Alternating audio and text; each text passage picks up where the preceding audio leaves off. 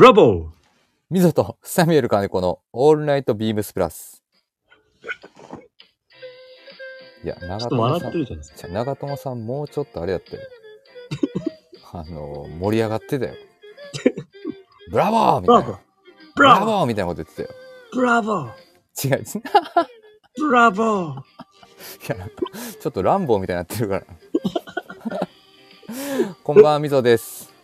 サミュエル金子です。いやー、ひとまずですね、日本大勝利ですね。いやー、おめでとうございまおす。ございます。もちろん、はい。リアルタイムで。いやー、そうですね。録画でしたね、ちょっと。え？嘘？いや、あの、あの子供がですうね、ん。ちょっとあのー 寝なくて。うん。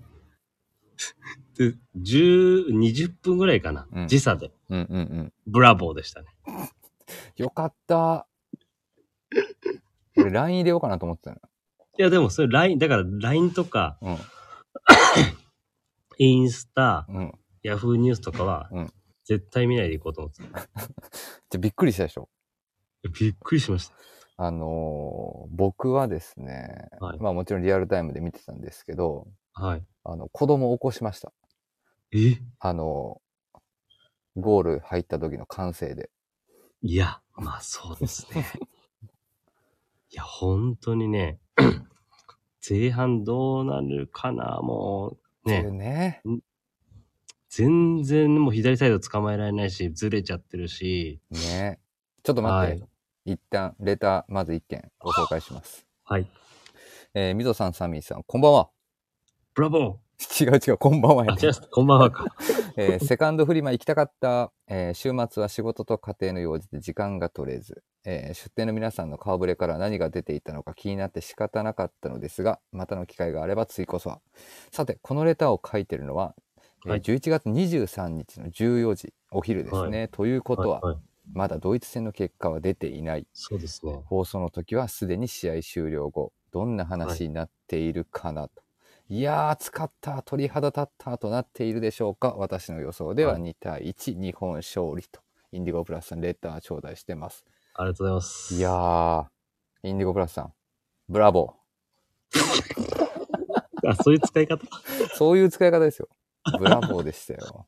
や、ブラボーですね、これ。ねえ。いや、まあね、はい今、サミーさんちょっと話してくれてましたが、はい。前半？前半。どうですか？もいや、もうね、本当に、どんだけボール取れないんだよっていうぐらい取れなかったですもんね。う。いや、俺ね、あれ見ててね、はい。俺もあんなフットサルしたいと思ったよ。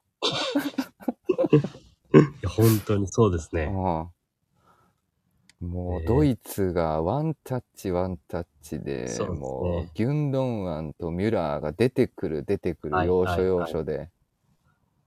ねえ。で、まあ、捕まえきれないから全部後手後手で、もう結局それで疲れて、うん。ね、攻撃するときはもう動けないから、もうパス出すとこもない。ね非常に厳しい戦いでしたね、前半戦は。え。しんどそうだったね、本当に。はい。だって、あの、まあ、放送見てても、結構はい放送ってね、今回はまあその、みんなね、もう4年ぶりっていうのもあるから、解説はね、やっぱりもう豪華、豪華でしたね。元日本代表勢が出てきたりとかしてて喋ってるけど、もうディフェンスがしんどそう、しんどそうとね、言ってましたね。もうみんな早く捕まえろ、捕まえろと。はい。もうね、ドイツでいう左サイド、はい。あいつしんどそうだ、もうしんどかったもんな。そうですね。全部ずれちゃうし、ディフェンス。ね本当に前半は厳しかったです。え。誰？もう、もうダメだと思います、それは。しかもあの PK。はい。俺ももう、うわぁ、もうこのまま、もういつもの日本代表かと思ったよ。いや、本当ですよ。うん。ね最初ね、いきなり前田大然がね、え。いや。うんいきなりやら、いい意味でやらかしたけど。やらかしたけどね、あの、ホンダがね、うん。あの、ライン見えてるでしょ。あれ面白かったよね。あ、はいちなみに、えっと、今回は、えーっと、サミーさんは、な、はい何で見たの？アベマ？いやいや、あの、NHK を録画で。あ、NHK を録画で。あ、でも、はい本田さんのその、それは知ってるんだ。いや、だってもうネット見るとめちゃめちゃ出てるじゃないですか。いや、俺ね、そうなんですよ。あの、リアルタイムは、はい。あの、NHK 放送を見させていただいて、はいはいはいはあの、福西さんの落ち着いた解説、い。いや、そうですね。あと、西野監督のもう、はいものすごいもう、そう落ち着いた、落ち着いて適切な。適切な、で、中澤との、まあ、あのコンビで見てて、はい。で、ネットでみんな騒いでるから、はい。えっと、僕、もう一回日本代表対ドイツ、アベまで見直しました。マジっすか？本田の解説。本田の解説。はい、本田圭佑選手の解説。でも確かに本田さんの解説も面白かった。適切なんですよね。全部俺見見てないんで。面白かったよ。いや、あのね、僕ね、要はまあその NHK 放送陣も見ましたと。はい。で、ハーフタイムとかに、まあ中村健吾さんとか、要はその、えっと、そうですねあの、スタジオ戻ってきて喋はいったでしょ、はい。で、やっぱりね、言ってることほとんど一緒だった、内容が。あ、そうなんですね。うん。やっぱここもうちょっとこうこうこうした方がいいとか、やっぱここがちょっと大変そうだからこうした方がいいっていうのが、はいはい。あの、アベマ TV は、本田圭佑、で、はいピッチリポートで、あの、牧野、熱い男牧野が出てて。でね、結構やっぱね、似たようなことをあみんなやっぱり言ってる。そうなんですね。そうそうそまあね。いやまあ、前半見る限りやっぱそうですよね。う。ね、言ってたもん。で、やっぱね、本田さんのね、面白い解説がね、一つああったのが、はい。多分一緒にピッチで立って日本代表をやってたりとか、一緒に仲間としてやってたサッカー選手に関しては全員呼び捨てなの。あ、それ、それ。いや、それあれですよ。あのーあるね、あのー知り合いから LINE が入って、うん本田さんの解説は、うんあのー溝端さんみたいですねって言ってました。どういうこと？急にさん付けするとか。あのね、全員、めちゃくちゃ面白いんだよね。竹とか、はいあと、あの、長友とか、なんかね、マヤとかね、なんかその辺は全部ね、やっぱね、一緒にやってたメンバーとかはね、なんかはい呼び捨てしたりとかするんだけどね、はい。あの、前田さん、前田さんって言ってた。そう。ちょっとそれがね、あの、面白かったです。他のサッカー解説者にはない。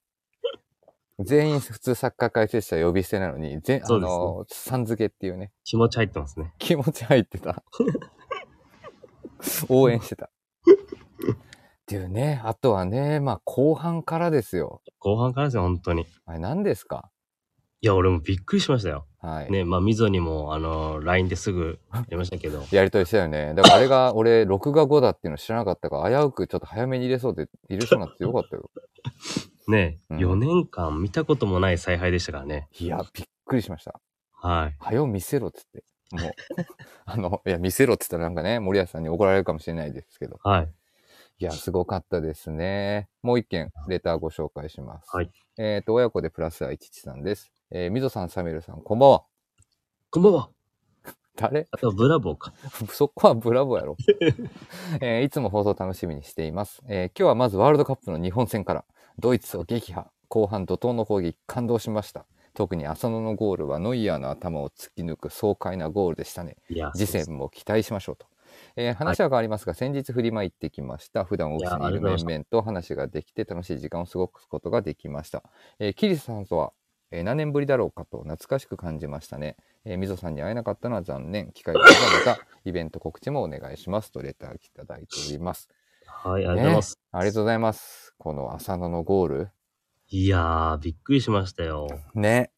はい。あのウエストの長尾さんかと思いましたね。ちょっと似てないですか？めちゃくちゃ似てるよ。似すぎでしょ。似すぎですよね。うん、似すぎ似すぎ。はもう本当に。い。いや、いいトラップからのね。いや、あれもびっくりしたね。はい。まさかね。まさか。俺おまあね、まあ今はね、あの、厳しいオフサイドの採点がありますので、はい。まあオフサイドじゃなかったっていうことなんでしょうけそうですど、ね。本当ギリギリ。一番、一番奥の、なん、あなんていう名前なの？ディフェンダーが、あいつ？なんだろうな。あれがちょっと、多分疲れてたのかも、ラインコントロールからちょっと。ジューレ。ね。はい。多分逆サイドだから。そうです、そうです。うんそれでちょっと遅れちゃってましたね。うん、ジューレが残ってたもんね、ちょっとね。はうん。いやー、でも本当にナイストラップからのナイスシュート。い。いや、本当にそうですね。あのー、ね、浅野さんにはね、失礼ですけど、本当に浅野さんもあんなシーン今まで見たことなかったかもしれないんで。ね、トゥーリオさんもあや謝ってましたよね。いや、本当に。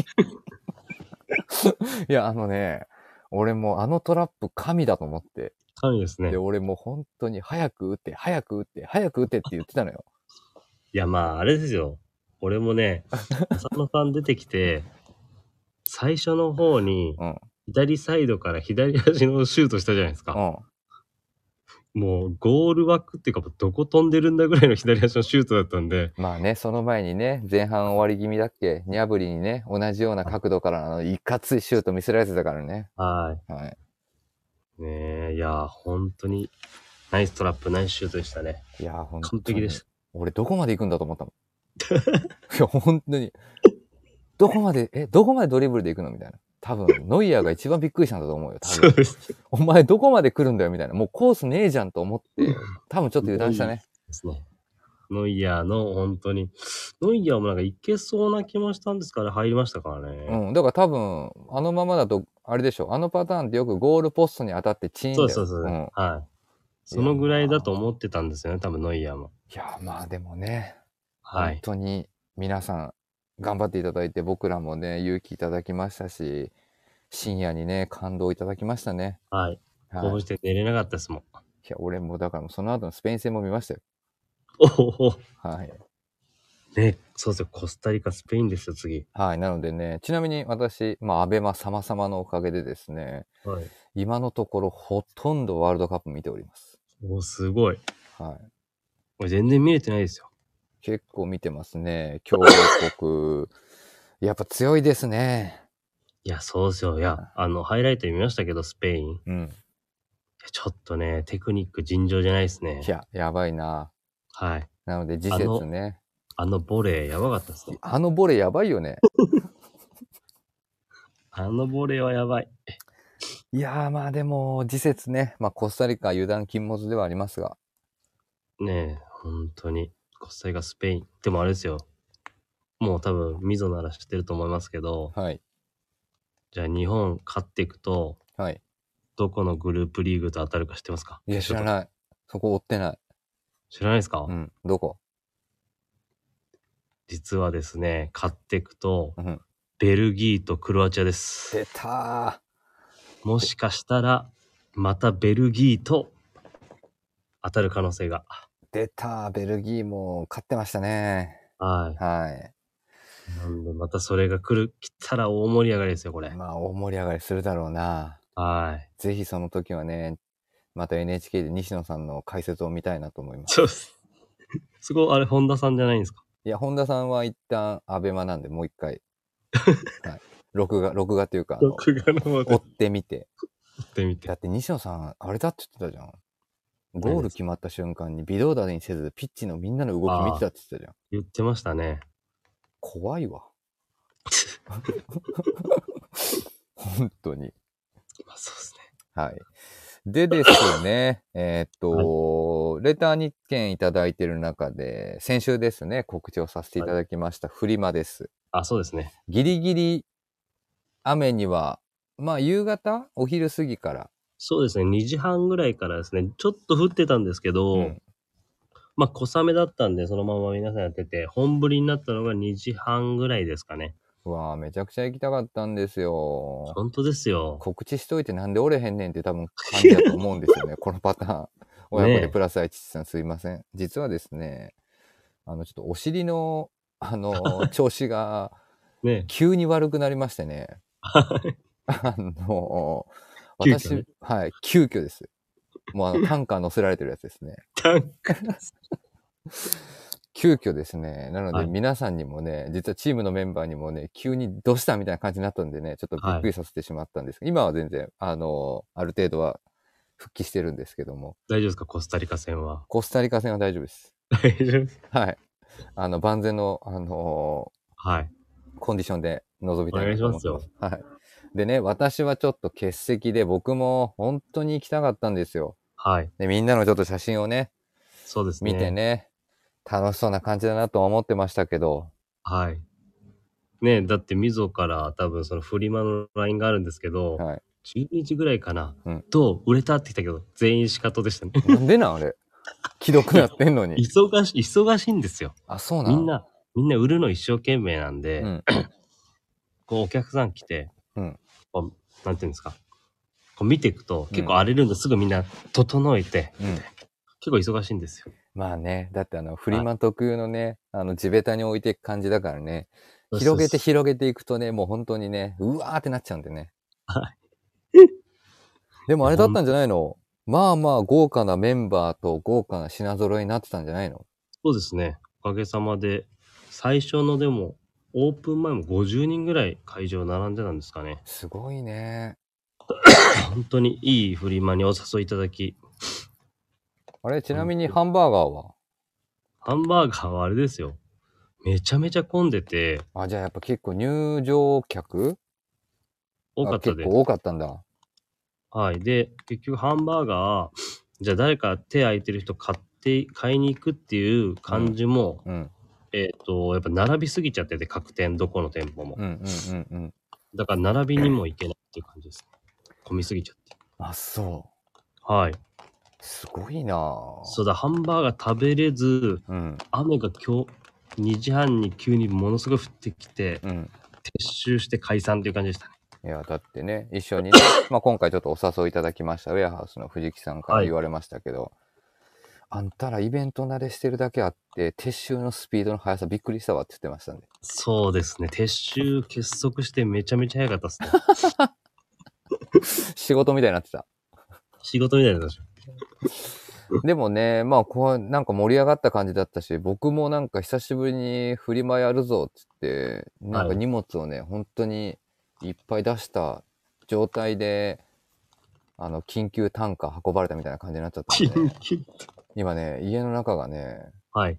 あの、もう嫁にね、早くこれはいどうなったら片付くの？みたいな感じでね、あの、着てなかった古着が、あの、一軍のところに並んでるっていう一番いらない状況になってます、まあそうですね。はい。ようやく昨日片付けました。今。いいなしかも、いや、しかも一回、ぁ。うん、雨降ってきちゃったから、うん。家で干しました。だってそのままね、入れてたらもうカビちゃうんで、まあね。あまりねそうなんです。よ。あまりよろ次のしフリマにかけて、あまりよろしくないんでね。はい。はい。そうですね。いや、でも非常に楽しかったですね。なんか、なのでね、ねねなんかまた機会があればね、値段付け、みぞ、一番楽しかったですよ。あ、そう。みんなで見ながら？これいくらって。で、俺結構や安くつけてたんですけど、うんキリタリーさんから、いや、しげる安すぎるよ。ダメダメって。はい。まあね、同じブースでやってるからね。はい。お前それ安くなったらこっちも安くなるだろうみたいなね。これ高かったらそれこっちも高くしないといけないじゃんみたいなね。はい。まあそういうのがあるんでね。はい、あとなんか、やっぱりちょっとレイアウト変えなきゃいけないね、みたいなとこで、うん1時ぐらいかな。うんなんか、キリタリーさんとか、うん佐久間さん、スイーツ佐久間さんとかがラックがあったんですけど、うん。ラックに赤いものだけ全部並べたりとかしてました。なるほどね。いはい。やまあでも盛り上がったそうで。よかったです。まあね、天候がね、もっとね、気持ちよく晴れてたらね。そうですね。うん。でもなんかあの、また次回も、あの、やる予定なので、っていうことで、あの、編集部の方からも言われたので、じゃあ次回はぜひ、いや、みぞがぜひですよ。はい。なので、僕らのフフロアだけ、あの、スペースだけ、ゆ屋根つけようか。もう、完全に。屋根と棚。棚？いうんや藤木さん棚みたいなの持ってきてましたよ。藤木さん、ラックと椅子と、えっと、テーブルとってすごい、やっぱり慣れてるなと思いましあ、そう。た。はい。みんなね、だって何十年ぶりだろうとかね、何年ぶりだろうっていう声があったんでね。あ、そうですね。うん。本当にそうです。楽しかったですね、でも。いやーでも本当にまたちょっとフリマ、タイミングがあればはい。やらせていただいて、ね、ひ皆さんもね、またビームスプラス以外のお店の場所で会えるのをまたはい。楽しめればなと思ってます。ちなみになんですけど、はい。昨日ですね、はい。もう早速ですよ。あのーまあ、大ね、あのーゴールを決めた浅野選手こと、まあ、ビームスプラスのね、はい浅野、まあ、さっき名前が上がりました、長尾さん？はい。アイススケータはい。ー。まあ、いるじゃない？で、まあ、似てるよねって話してて、俺もね、もう、あのー浅野さんの、あのーインタビュー見てたら、シュルシュル言い出しそうな、なんか感じいやいやしてたから、ちょっと連絡してみたのよ。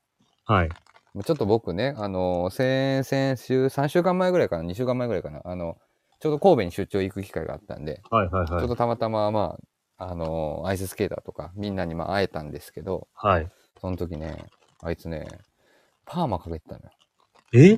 そうパーマかけてるんですか、今？今はそう。だからね、あの、パーマかけるより髪の色染めろっつって。昨日の深夜に LINE したのよ。はい。うん。で、なんて帰ってきたかって言ったら、はい。お疲れ様です。何色にしたらいいですかって帰ってきた。おいおいおいって言って。それはまずいですね。え、見てなかったの？みたいな感じで俺送ったら、完全に見逃しました、みたいな。あ、浅野ですかって笑いで入ってきたんやけど、日本戦は見ようと思ってたんですが、完全に寝てましたって連絡来て、はい。で、俺が、おいみたいな感じで、で、LINE 送ったのよ。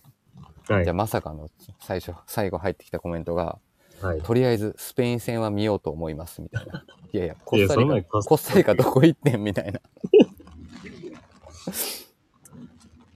全く興味ゼロですね。ああなんか、ついにビームスプラスのアイススケーターね、はい。長尾もね、この浅野のね、まあ似てるっていうことでね、大躍進あるかと思ったんですけども、そうですね。相変わらずシュルシュルを叩き出しそうな感じでしたっていうところで、滑ってる感じですね。はい。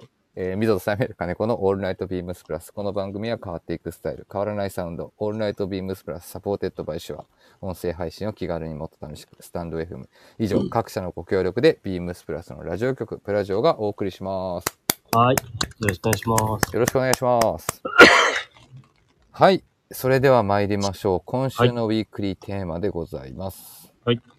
絶対に変えられない洋服がここにはあると。えー今週は皆さんに問いたい。ビームスプラスのスタイルを構成するスタメンに欠かせない洋服とは？絶対に変えられない洋服がここにはあるということでございます。侍ジャパンを応援するフレーズですね。もう皆さん誰しもが一度は聞いたことがあるフレーズになっているものが今回、部長がね、うまくワールドカップと紐付けて、はい。ウィークリーテーマにしておりますが、えっ、と、先に、そうですね、レターを紹介させていただきます。実はですね、インディゴプラスさんも、えっ、と、親子でプラス愛父さんもですね、レターの後半が実はウィークリーテーマの内容でしたので、こちらでちょっとご紹介させていただきます。えーまずはインディゴプラスさんのレターの続きです。えー今週のウィークリーテーマは絶対に変えられない洋服がここにあある。えー長谷部さんの回ではプラス的スターティングメンバーを挙げさせていただきましたが、個人的だと長谷部さんと同じくビームスプラス、ウェアハウス five pocket ワンウォッシュデニム、そしてサックスのオックスフォード BD、ビームスプラスウエストバッグですね。おーうん新人が入ってますね。はい、入ってますね。えーデニムとウエストバッグは購入してからというもの、デニムは週4から5、おーウエストバッグは外出時100%の着用率です。すごい。すごいね。インディゴプラスジャパンにはもう欠かせない存在になってるね。ですね。はい。えービームスプラス、ウェアハウス five pocket はメンフィス綿 100%, 100%ですからね、あの価格で購入できることはもうないのではないでしょうか。えー毛羽立ち、色落ち、ステッチの表情を見ているだけで良いデニムだなとうっとりします。えープラスのオックスフォード BD は絶対的な安定感と安心感があるんですよね。個人的注目箇所は以前のレターの通り、えーサックスとホワイトのオックスフォード BD はマストアイテムかと思いますということでございます。インディゴプラスさんレターありがとうございます。ありがとうございます。いやー、新しいね、この、まあ、新人？ウウエストバッグが外出で100%の着用率ということで、嬉しいやい限りでございます。え結構ね、やっぱり溝の影響で、つけてる人多いんじゃないですか？いや本当に？清野さんつけてくれてるね。清野さんずっとつけてますよ。ね。はい。で、柳井も結構つけてますね。あ柳井さんも、あれだね、フリマの写真見るとつけてたね。そうそうそうそう、はい。そう、だから多分、レギュラーに入ってきてる方多いと思いますよ、これ。まあね、一回つけ出すとね、あの、これね、抜けられなくなるんですよ。そうなんですね。の、もう本当にそう。だから僕もほぼほぼ今100%の確率でつけてますね。水ずっとつけてますもんね。本当にずーっとつけてる。はい。はい。あとはね、まあ、5ポケットデニム。あとは、まあオックスフォード BD なんかはやはり、はい。今回ね、このウィークリーテーマには間違いなく入ってくるラインナップでしょうかというところですね。うん。まあね、このウェアハウス5ポケットはね、あの、前回のビームスプラスウエストリミテッドストアにて、はいはいはい。まあ、久しく、その、日の目を当ててなかったものを、あえてもう一度、まあ、僕らでフォーカスをさせましょうというそうですねことで、あの、販売をさせていただいたものが、ね、本当に多くの方々に喜んでいただいて、はい。はい、購入に至ったというところですので、ぜひね、もう、かれこれ約ね、10年、15年ぐらいはデッドストックとしてね、いや、そうですよ。はい本、当に眠ってたものなので、皆さん、どんどんどんどんここから吐き込んでいただければなと思いますね。はい。はい、続きまして、親子でプラスは一ちさんです。えー今週のウィークリーテーマはやっぱりネイビーブレザーかなと。えー若い頃はブレザーにはスラックスにネクタイがマストだと思っていたが、ミリタリーアスレチックウェアに合わせることでスポーティーな着こなしに変えることができる万能アイテムですよね。ザ・ビームスプラスだと思います。えーちょっと長くなってしまったのでこの辺で失礼しますと。PS 寒くなってきたのでくれぐれも体調を崩さないようにということでございます。えー親子でプラスは一さんもレターありがとうございます。ありがとうございます。まあね、王道のネイビーブレザー。そうですね。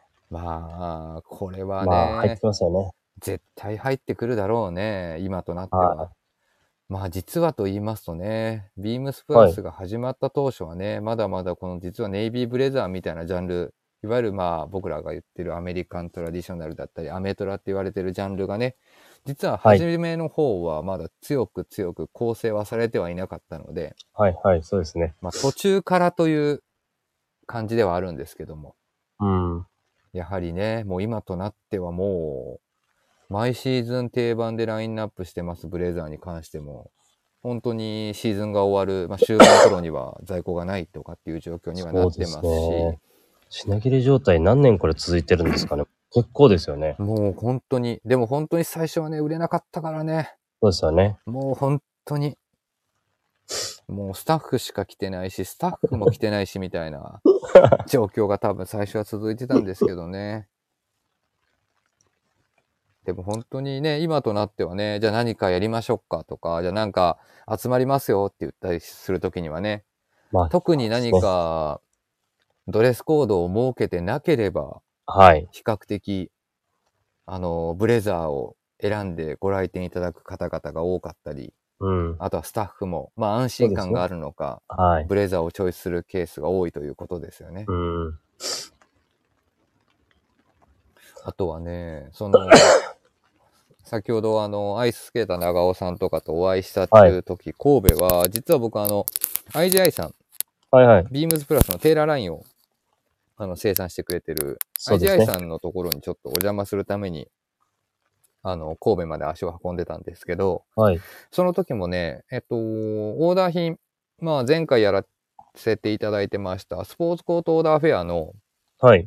あの、オーダーしてきてるものがいくつかバーっと上がってきてて、まあお客様分、スタッフともに。はい。で、それちょっとバーって見てたんですけど、はい。もうね、まあネイビーブレザーっていうだけでいうジャンルではないんですけど、はい。まあ金ボタンの仕様にしてる、はいスリーパッチフラップポケットのスタイル、まあ俗に言うそはいのブレザーのスタイルがもう、はい。多い多い。えだからまあそういった部分でもやっぱり本当にビームスプラスの市民権を得たアイテムに成長してるなっていうのうんを、本当に数多くの方々が多分この絶対に変えられない洋服がここにはあるというところではまあブレザーをどうだっていうことで言ってくれる方も多いんじゃないかなというふうに思ってー、おります。多いと思います。ねはい。はい。というところで、まあ今回、ここの、まあ、スタメンに欠かせない洋服、はい。サミーさんどうでしょこれ、これ難しいなまあね、難しいよね。あーまあ、そうですね。まあ、本当にまあ、じゅ結局これまあ自分のスタイルですもんね。それでビームスプラスのスタイルに合わせていくと、まあやっぱりチョアジャケットと軍パンかな。うん、なるほど。サミさんらしい。あとはあれですね。やっぱシューズ？うん、シューズね。やっぱりその、多分溝も思うと思うんですけど、うルック組むときも自分のコーディネート組むときも、ん。うん。そのシューズでその、なんていうんですかね、時代感？うん。を出しすぎちゃうと、うん。ちょっと難しいところもあるし、うん。うん。やっぱりそういうところでやっぱまあ、今だと言えば自分はモカシンシューズとか、うん。うん。なんかそういうところはスタメンに入ってきますかね。なるほど。はい。まあ、ランコーと、まあ、モカシン。はい。まあね、チョアジャケットと、まあ、チョアジャケットいわゆるカバーオールですね。ワークウェアのはカバーオール。い。ねやっぱりカバーオールは、やっぱりアメリカがそのね、やっぱりその、なんていうんですかね。一番まあ、いろんな西海岸のそのブランドが、うん。一番そういう開拓時代に、うんうんうん。まあいろんなブランドから出て、いろんなディティールが出て、うなんかいアメリカらしいっていうところがあるんでん。、まあなんねか。そういうのを考えるというと、ビームスプラスらしいアイテムかなと。うんうんはい。まあ、軍パンもそうですね。うん。うん。ねでも確かにね。これはいい、でもね、あの、テーマだと思いました。はい。改めて。まあね、改めてみんなでね、まあ、か、まあ、考えさせられね、まあ、曜日ごとに、まあ、こういったちょっと話があるんでね、本当にいろんな曜日ごとに興味深い内容になるかとは思うんですけども。はい。うん。ね まあでも難しいよね。み溝は、ここの、この、帰れない洋服がここにはあるっていうね。本当に。絶対に変えれない洋服。そうだね。まあ洋服、うーんビームスプラスのスタイルを構成するスタメンにっていうね。はい。確かにね。まあでも、うんでもこれやっぱ本当にね、答えがね、つまんなくなっちゃうんだよね、多分。つまんない。つまんなくなっちゃうという言い方するとね、やっぱあの、なんて言うんだろう。皆さんとね、同じっていう、なんか、気をてらったことが、やっぱなかなかそうですね。言いづらい。だから、インディゴプラスさん書いてくれたような、なんか、ウエストバッグは外出100%の着用率みたいな、まあ、そういったところはすごく、なんて言うんだろう。あの、若手選手が入ってきましたみたいな感じの中はいに、はいはい。ね、あの、いいのかなっていう気はするんですけど、うん。まあでも、うん、まあ、プラスのスタイルっていうところで考えたときにね、ちょうど、はいまあその、まあ僕もやっぱりブレザーとかスポーツコートみたいなところが一つやっぱり重要なのかなと、やっぱり、やっぱり。うん、気がしてます。でね、ただ、まあさっきちょうど今、サミーさん言ってくれてたみたいにさ、はいトレンドとかその時代感に合わせて、じゃあ重要になってくるとこどこみたいな感じになってくると、シューズってはいいうはい話してたじゃん。はい。で、そこがね、やっぱ僕もね、最近ね、ちょうどね、お尻の調子が悪くなるね、はいあの、一日前に、どういうことなんですか？はい。曜日的に、はいはいはい。料理的に。ちょうどね、棟梁と喋ってて、はい。あの、まあ、その、この前そうや、いじ、いじさんとこ行ってきた話をちょっとしてたんですよ、いろいろ。はいはい。で、その時にちょっとね、あの、話した内容なんですけど、はい。やっぱね、すごく僕もやっぱ時代感とかトレンド、まあトレンドというところにちょっと言葉を持っていくと軽くなりすぎる気がするんですけど、はい。やっぱ今でいう戦術だよね。だからこの、ああ、まあそうですね。まあこういうちょっと表現に例えていくと。はいはい今の流行りの戦術はい。だって今なん前まではさ、俺らがさ、青春時代なんかさ、あのさ、3バックからのサイドにいる、ね、サイドハーフ的なところって、はいはいサイドハーフって言ってたのに、今ではウィングバックって呼んでるじゃん、あれってそうですね結局。ね。昔はさ、もうちょっと高い位置にね、サイドハーフという位置でラインを高くしてたけど、はい今はもうほぼ要はその3バックの下なので一番そこまで行くと5バックスタイルになるっていうね、はい。まあああいう動きを取ってるっていうのが主流だったりとかするんで戦術とかやっぱり時代感に合わせてあの変化していくっていう時考えた時に、はやっぱりまあここまでねそのブレザーみたいなことまあスポーツコートっていう表現させてもらいますけどこれがやっぱ定着させた中で今後もどういうふうに この武器をビームスプラスがより強くうん。強くその提案し続けていくかっていうのを考えてるのよとかっていうちょっとなんかね二人なんだけどなんか変に熱い話しててはいはい。でねやっぱりまあ皆さんもご存知の通り今店頭来ていただくとはい。もう10年前のことを知ってる人もいれば本当に3、4年前でも構いません。あの、はい今さっきね、サミーが言ってくれたように、シューズっていうラインナップが実はちょっと時代感として変わってるんですよね。はいはい。そうですね。やっぱりその時代感とともによる高騰、まあ値段とかプライスの高騰もありますし、あとは、なかなか僕らが欲しいものが思ったようにデリバリーされないっていうような事実。はい。もうそうですね。そう。だからそういったところがあったりとか、あとはやっぱり今のこの時代、このね、2年前に登場したコロナっていうこの化け物のおかげで、はい。いろんなライフスタイルが変わった中で、はい。やっぱそのスーチングのスタイルだったり、ジャケパンのスタイルの着こなしだったり考え方も大きく大きく変わってきてて。はい。で、もちろん、あの僕の中でもボタンダウンシャツだったりとか、まあ、いはいわゆるその襟付きのネクタイを締めるシャツっていうのは、はい。間違いなく欠かせない、あの人材、まあ、人材というか、あの、洋服ではあるんですけど、ね絶対に変えられない洋服ですね。ただ、今だったらもしかすると、スポーツコートを軸に置いた時には、例えば T シャツを中に合わせれたりとか、はいはい。スウェットを合わせたり、ニットを合わせたりとか、はい。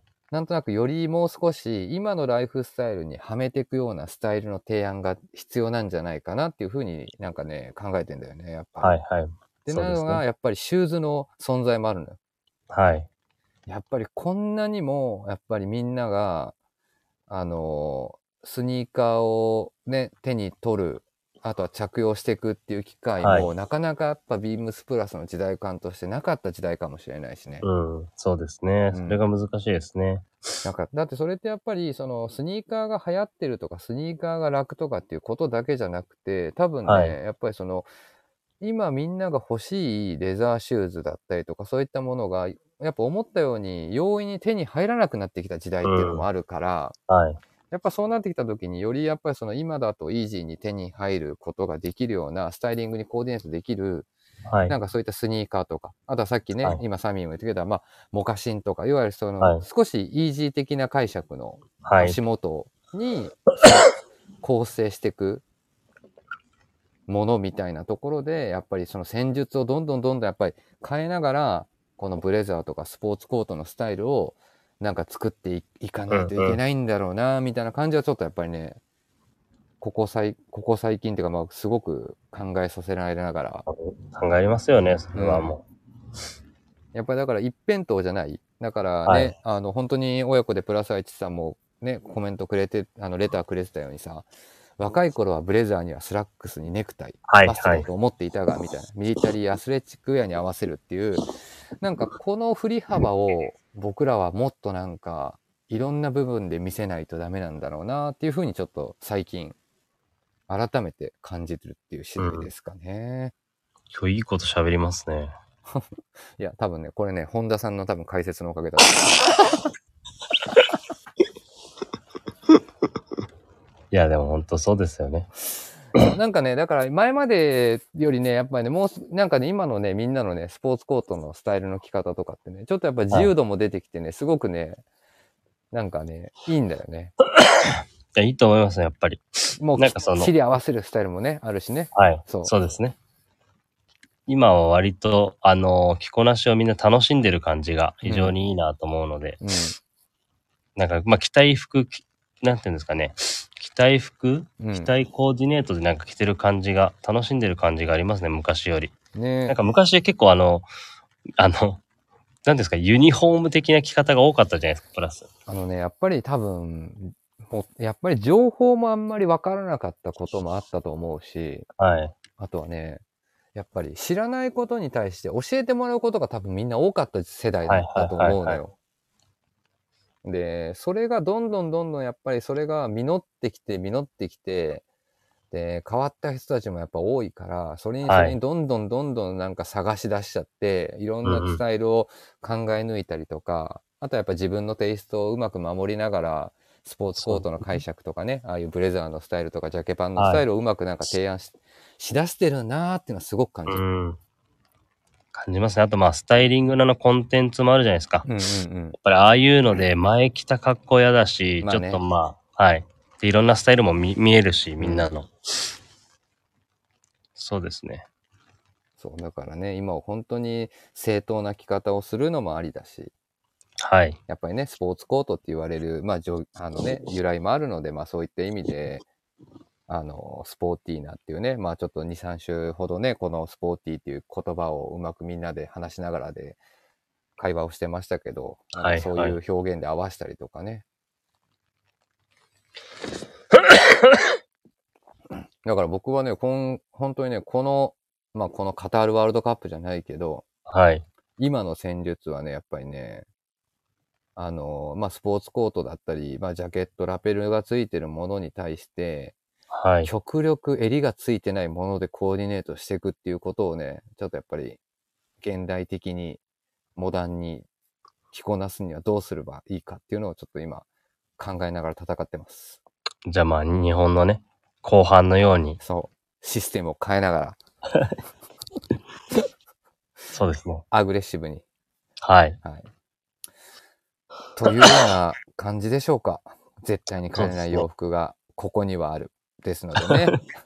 まあ、ビームスプラスはね、まさにね、あの、根幹揺るぎない、もう、あの、メンズウェアの、もう原点というかね、あの。本当今にも変わんないですからね。うん、もう今に溢れるいろんなトレンドを生み出した、まあそういったその源流的なね、あの部分をイギリス文化から引っ張り上げてアメリカンカジュアル、アメリカントラディショナルという解釈で提案してますので、ぜひね、あのベーシックを歌うならとか、はい本当にその欠かせない洋服、メンズウェアに欠かせない洋服をお探しであれば、まあ、ビームスプラスをご来店いただければとは思っております。はい。まあ古臭くならないだけなんでね、あの古臭く、古臭いだけじゃないというかね、そうですね。はい、今になるスタイルをきちんと提案できますので、ぜひ皆様お待ちしておりますということで、はいウィークリーテーマはこんな感じでしょうかさすがディレクタ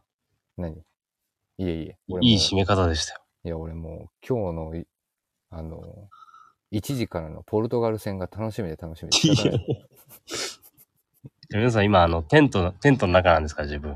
うん。今日はね、たまたまね、実は同じスタジオじゃなくてね、あの、何、何ヶ月に1回かあるかぐらいの、あの、リモート収録を2人でやってるんですけど、はい今ね、テントの外がね、ちょっと雨降ってきちゃってびっくりしました、ね。音聞こえないですけど大丈夫かなと思って。いや、聞こえてない、大丈夫。大丈夫ですか？はい、続いて参ります。はいえっ、と、2022年オータムインターのお話。さてさて、はい。外ということはあなた、そうですよ。近所迷惑になって、急になんかあれじゃない？通報されんじゃない？いやいやいやいや、サイレンになったら通報されたと思っとくわ。大丈夫です。はい。テントこもってるんで。というかもう、2022年オータムウィンターももうあと残すところ何回よって話ですねいや、。そうですね。だってもう来週12月だよ。12月じゃあ、あと4、4回ぐらい？ね。早いもので。早いですね。さて、今週は何をお話しさせてもらいましょうか？いや、今週はあれですよ。多分もうね、ほんとね、皆さん、もう本当待ちに待ってると思うんですよ。はい。はい。ね。ね、さっきの話じゃないですけど、うん。ね、このブランドのうん。ブレザーが。おお。ついに、おつながったね。そうなんです。え、えだって、つなげるつもりだったんじゃないですか？完全にいい意味でつながってよかったです。入ってきます。はい。というのも、えっ、と、エンジニアードガーメンツ。はいミッドフィールド、えー、ダブルブレステッドブレザー、ユニフォームサージ。待ってました。はい、入ってきます。えーっと、初登場が、トロピカルウールが登場したのが、早いもので、あれはもう一今番、年、だから去年か。そうです、そうです。まあだからちょうど1年、約。まあ1年って言い出したらあれだけど、春、春夏ですね、この間の。そうだよね。まあこの2022年のスプリングサマーとはいえ、まあもう一年ぐらい経ちますね。立ち上がりと言われるね、年明けすぐにリリースをした思い出がありますけども。そうですよ。これが今ちょうどね、ほんとアメリカ出たって言ってたんで、お多分ね、来週の週末うん。ぐらいにお届けできるんじゃないかと。おようやくです。っていうかし、出て、出ることを知らない人もいるんじゃない？もしかすると。あ、そうですね。ね。はい。実はね、水面下でね、もう、春夏のトロピカルウールがね、ものすごい速さでやっぱなくなってね。そうですね。まあ、正直やっぱりブレザーの強さって何ぞやと思いましたけど、このいや、思いました、思いました。うんで、ね、これ、じゃあまあ、あれですか？これじゃあまあ、なんで始まったかみたいなところですか？そうじゃない？だって。ね一番最後にこれ、まだね、すいません、リスナーの皆さん。あの、ウェブというかオンラインショップ実は出てなくて出せてないんそうなんです、実はこれって。はい。なので、えっと、最後の方にもう一回お問い合わせ番号をお伝えしますので、はい。概要欄にあとねもお問い合わせ番号入れておきます。形に関しては多分あのネットで検索していただいて、ミッドフィールドブレザー、ダブルブレスレット、ビームスプラスとかうん、検索していただくと形は見ていただけるんで、そうですね。ね、これ組み立てで、はい。ね、いわゆる組み立て会議、別注会議で、シングルにもなる、ダブルにもなるブレザーを。あの、大工さんに考えてもらおうややこしかったやつね。ややこしかったですね、これ。懐かしい、これ。うん、ややこしかったですね。これ、本は当にもい。ね、大樹さんとあの、リモートでちょうどコロナ真っ最中だったんで、う。商談して、うん。うん。ね、みぞもいましたけど、うなんん。かいろんな班が出てきて、うんあれ？大丈夫？今、サイレン鳴ってたから、もしかしたら。お聞こえます？うん、サイレン聞こえるよ。あれじゃない？もしかして。いやいやいや、大丈夫大丈夫。あの、苦情じゃない？苦情。いや、大丈夫ですよ。ちっちゃい声で話してるんで。ね。で大樹さんいろいろな案出してもらって、は最後落ち着いたのがセミダブルみたいなところですい。ね。まあね。はい。いやー、これは大変だった思い出あります。これは。だって俺言ってたもん、嫌だよ、これもう、俺大樹さんにプレゼンするのって。そうですね。ね。面白かったな、これのプレゼント機。でもね、本当に、あのーなんか、突拍子もないというかね、そういうはいモデルではない形で着地できたんでね。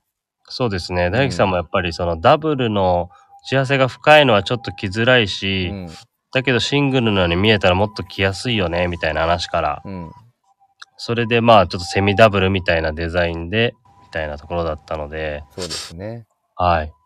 で、えっ、と、いろんな、まあ、ポケットワークと、うあと、今、あの、出てるロイタージャケットのようなボクシーなシルエット。ん。うん。そこが魅力ですね、本当に。ね。なのでね、なんかこのやっぱり、まあ、イージー、エンジニアードガーメンツのこの、ミッドフィールド、まあ、シングルのタイプもそうですし、このダブルもそうなんだけどさ、この EG が作るジャケットって本当にね、まあ、パッと見はラペルがついてるものなんで、はい。ちょっと程遠い感はあるんですけど、フィット感はまさにチョアジャケットみたいな感じだもんね。そうですね。ね。本当そうですね。うん。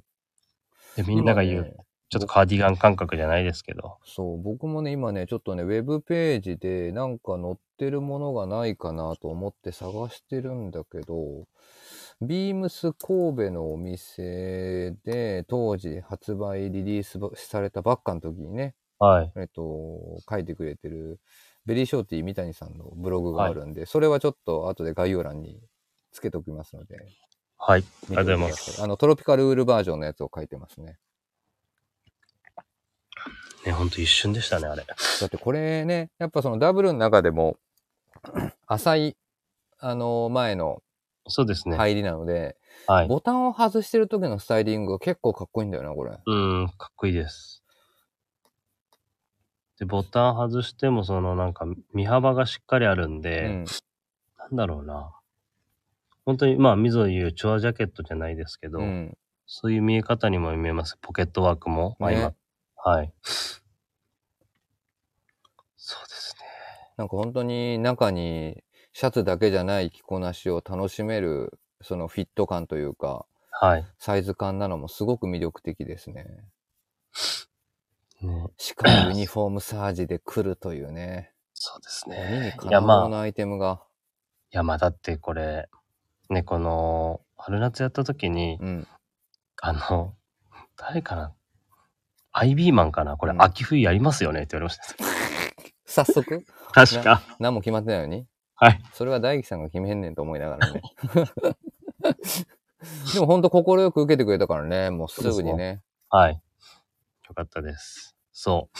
本当にちょっとコロナの影響でもうちょっとリリース早くできるかなと思ったんですけど、ちょっと遅れてしまって。そうなんです。すいません。もうちょっとね、早い段階でご紹介をしたかったんですけども、でもまあ時期的にはね、なんか今ちょうど気温もちょうど良くなってきたんで、ちょうどいいと思います。ね、でも僕らすぐにお、すぐに発注かけたからね。そうですね。やばいやばいと思って。はいこの。スピードが何ぞやと思っても。ほんとそうです。ですので、登場します。えっと、発売がちょうど来週？多分ですね、来週の今、まあ2日か3日ぐらいに店頭に届けれればなっていうところなんですよ。うんうんうんうんはい。なので、そのぐらいに、えっ、と、お店には届くと思います。うん。なるほど。ありました、はいありました。ちょうど、えっと、ベリーショーティーさんのブログと、あと、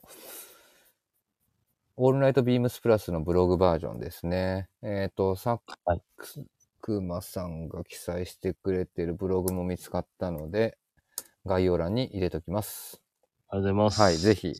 あのー多分 SS 持ってる人はもう間違いなく間違いないです。行っちゃうんだろうなっていう気がしますし、はい SS 買い逃した方はぜひ、このユニフォームサージの、この素材感も本当にアメリカらしい、そうですね。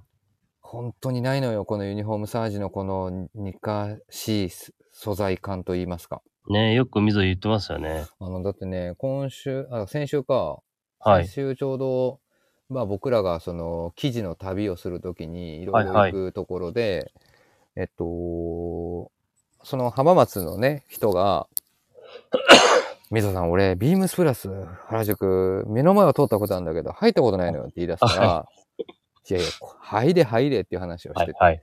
で、来てくださいよって話をして、いっぱい作ってもらった生地でウェア作ってますよって、こんなの作ってるんですよ、こんなの作ってるんですよって見れますよって言ったら、あ、じゃあ今度行ってみようかなってって、この前来てくれたのよ、わざわざ。はい。で、いろいろ見てたんだけど、あの、別にブランド云々を見るような人でもないんだけど、はい。あのミッドフィールドブレザー普通の、はい。今あるあのシングルタイプのもの。で、はい秋冬バージョン並んでる。あの、はい店に並んでて、はい。この素材いいねって言いながら、あのユニフォームサージの生地触ってて。で、やっぱこのいいねっていうポイントは、やっぱなかなか日本にはないような素材感のチョイスというか。んんで、別にこのユニフォームサージって別にね、あの、言っちゃえば極端に高い、あの、ねお値段のする生地でもなければ、はい。あの、き希少な生地っていうか、レアって言われるものではないんだけど、はい。でもなんかそういった生地の中に、この素材いいねって作り、ね、あの、生地の作りの人たちがやっぱ言ってくれてたんで、まあ、間違いないですね、そしたら。うんなんかやっぱやりりすごくあのやぼったさもありながら決まりすぎてないというか、うーん。まあうちらしい多分素材のチョイスなんだろうな、はいなのでまあはい。EG もね本当にいろんなウェアにあのインライン含め使われてる素材なので。使ってますね。うん。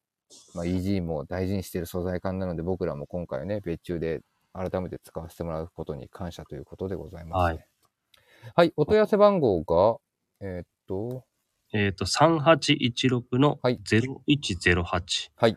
3816の0108です。はい。えっ、と、もう、店頭で気になる方はご連絡していただいたりとかして、ね。お問い合わせ番号をお伝えいただければ、もしかすると入荷連絡可能になっている商品になるかもしれませんので、ですね早めにご連絡いただければと。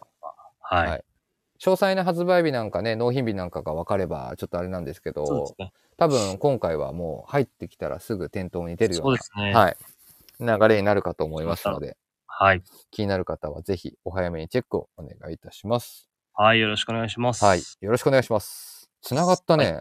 絶対に。いやいや、繋がりましたよ。はい。うんはい。それでは参ります。最後のコーナーです。アメリカのこの人気コーナー、今週購入したアイテムをご紹介します。今週これ買いました。はい。サミュエルさん。私今週、あの、お尻の都合で、あの、オフィス行けてませんので、何購入してるか知りませんので教えてください。今週ですか？はい。今週はですね、はいループイラーのオーダー品を購入しました。ああー、俺も取りに行きたい。そうですよ。取りに行きたい。楽しみにしてた、もう、ループイラーのオーダー品を。あの、インスタで見たけど、あの、ダブルの見え方、かっこいいね。いや、いいですよ。ね。はい。かっこいいですよ。いや、俺、ダブルのあの見え方、すげえいいなと思った。あれ、水オーダーしてないんですか？ダブル行ってない。あと思うよ。っていうかね、あのあの辺ね、なんかね、アドレナリンマックスになっててね、あ、まあそうですね。あのー、ビームスプラス原宿行って何着はいこれ入ってますって言われるのかがちょっとね、あのー、不安でもあり楽しみでもありっていう確かに。そう、だから、ちょっとインスタだと、昨日のインスタで、うんえっ、と、サムライブルー着て、で、今日のインスタで、うん。まあワールドカップにかけて W 着てて、もうなんィナーの、ウィナーの？ウィナーそうなんですよ。ね、あれ、いいなぁ、といやー思いました。ぜひでもダメか。もうダメ。しかもあれ、あれもなかなかもう、ね、はい。鈴木さんだったからやってくれたけど、多分、いや、本当ですよ。あれ2回目頼めないわ。はい。そうですね。あのダブルちょっと、頼めないでしょ？いや、あの、2回目頼むときは、L を頼みますね。で、LW を完成させます。うん、L をどうにかね、なんか、ヴィンテージモチーフラ、ヴィンテージライクなものから探はい、してねそうです。。はい。はいはいはい。じゃあもう早速ね、はい。来てますね。ということで、今週のサムネが決定しました。それにしましょはい。ワールドカップの W で。う。確かに。いいわ、これ。いいですよね。ああ今だったわ。今年今今だったわ。これ全員来たかったな。これ来たかったね。そうですよ。ね、あのーイベントやりました、あの、おはい店、各店で、多分、もうお渡しし始めてるのかな？そうですね。はい。はい。ということで、ようやくお待たせしましたということで、ループイラーさんね、鈴木さんにも本当にいろいろ助けていただいて、本当にそうですね。はい。年内にこんなまあ年内にね、じゅ本当に公言通りね、もうこのはい11月中に納品していただけるという、ありがたい限りでございます。あの、鈴木さん、あの、このワールドカップの時期を意識して納品していただいたのか。絶対違う。いや、でもそうだったらどうしよう。そうだったらどうしよう。今もだってあれですよ。今日ダブルフェイス今着てますよ。セットアップ。テントの外だから。はい。そう、ダブルフェイスもな、楽しみなんだよな。ですね。はい。本当にです。僕はね、あの、間違いでなければ筆記体を入れてるんで、違う違うただ俺色を何入れたっけなとか思いながら。いや、インディゴブルーじゃないですか？あれ、俺インディゴブルー入れてたっけ？多分、確か。やばい。コスタリセコスタリカ戦までに取りに行かないと。うん だってこれ、インディゴブルーをオーダーした人でね、うんビームスプラスサッカー部今度やるときにみんな来てたらちょっとね、日本代表みたいですよ。本当だ。はい。12番、ね12番目の選手みたいになってるかもしれない。アズーリみたいな。アズーリだ。アズーリイタリアン。はないる。ほどですね。じゃあ今週は、えっ、と、ループウィラーのカスタムオーダーの商品を、えっ、と、お買い上げと、そうですね。お迎えしに参ってはい、おま迎えしに行きました。はい。ですので、皆様、えっ、と、受注された方、ぜひ、各店お問い合わせいただければと。まあ、もう連絡もいってるのかな多分、そうですね、はい言ってたと思いますね。と思います。今シーズンだからあれなんですよ、ミゾ。うんいや、あの、ウェアハウスのスウェットで、うんね、レスキューオレンジで、うん。で、ルピュラディープパープルあって、うん。で、このインディゴブルーでもう、うん。色物のスウェットばっかなんですよね。やばいね。確かに。はい。僕もこ、僕も本当に今シーズンはもうスウェットだらけになってますわ。スウェットだらけですよね。いや、本当に。ここでループイラーも最後の最後で仲間入りかと今改そうめて、ですね。あの、フリマの持ってくはずだった、あはい。の、もう洋服が溢れた部屋を今眺めながらどうやって片付けようかっていうのを今考えながら 見ておりました。次出してくださいね、本当にフリマは。出しますよ。はい。お願いしますよ。はい。やりましょう。なので、なのでちょっと企画しましょう。そうですね。はい。せっかくなんで、みんなで。はい。はい。お願いしまというす。ところでしょうか。はい。はい。ラジオネームとともに話してほしいことや僕たちに聞きたいことがあればたくさん送ってください。レターを送るというページからお便りをお送りいただけます。メールでも募集しております。メールアドレスはアルファベットですべて小文字。bp.hosobu.gmail.com bp 放送部と覚えていただければ良いと思います。ツイッターの公式アカウントもございます。こちらもアルファベットはすべて小文字。えー、アットマークプラスアンダーバープラス、あ、ビームスアンダーバープラスアンダーバー、ハッシュタグプラジオをつけて番組の感想なんかをつぶやいていただければと良いと思います。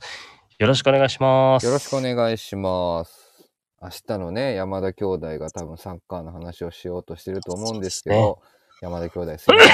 もう溝とサミュエルでもう日本対ドイツかなり振り返りましたので、いや、みんな興奮してますよ。はい。コスタリカ戦の予想フォメと戦術の話をしていただければと。え、ちなみに、みぞはコスタリカ戦何なんですか？あー、まあね、ここはね、まあ、勝ちは勝ちだろうけど、はい。3-0で。おお。3-0。うん。多分ね、朝の行くと思うな。あ、このまま。ああと、堂安ももう一発行きそうな気がしてます。堂安いいですね。で、三笘？三笘ね、出てくるポイントと出る場所かな。そうですね。三笘本当はもう一個俺あの、あそこの前のとこ出てほしいから。いや、それあの、皆さん言い過ぎてて、もう聞き飽きました。そうだね。あれみんな言ってるからね。はい。あやっぱり、あれが面白かったんだよな。アベマの。アベマの解説で、はい。後半から三笘出てきたじゃん。はい。で、三笘が何回かさ、左サイドでさ、はい。あのーボールをバーっとドリブルずーっとしてたとこあったでしょ。はい。はい。はい。で、南野かな多分サポートいはい。来たりとかしてたじゃん。はい。で、アベマのね、ホンダとね、多分ね、牧野かなはい。サポート行くな行くなっつって。スペースがね、なくなっちゃうから。もう、サポート行くな行くなっつって。もう、牧野も、勝負勝負みたいな。そうですよね。もう、だからやっぱあいつが持つと、やっぱりその、1対1させろ、1対1させろみたいな。まあそうですね。サポート行くとスペースなくなっちゃうし、ね。あの、パス出すっていうのが出てきちゃうから、二人来るんだよね、もそうなんですよ。う。だからあの話がね、やっぱり三笘に対するもう、だって他の日本人にはないあれだったじゃん。やっぱりなんかそういうイメージだったんで、そうですね。可能性がね、はい。はい。大いにある選手なんで、元川崎フロンターレですし。どどういう番宣なんですか、それ？俺も今パッと俺も言ったけど、俺あんまりその川崎フロンターレの話したことなかったと思いながら今、ちょっと深く反省しております。はい。ということで、まあね、まだまだ多分、あのー曜日ごとにあのサッカーの話題になると思いますし、来週も多分何かしらサッカーの話がオープニングトーク続くかと思いますので、はい。盛り上がっていきましょう。はい、盛り上がっていきましょう。ありがとうございました。日はい本、侍ジャパン。それではですね、山田兄弟の明日のビ、えっ、と、オールナイトビームスプラスもお楽しみください。それでは、おやすみなさい。おやすみなさーい。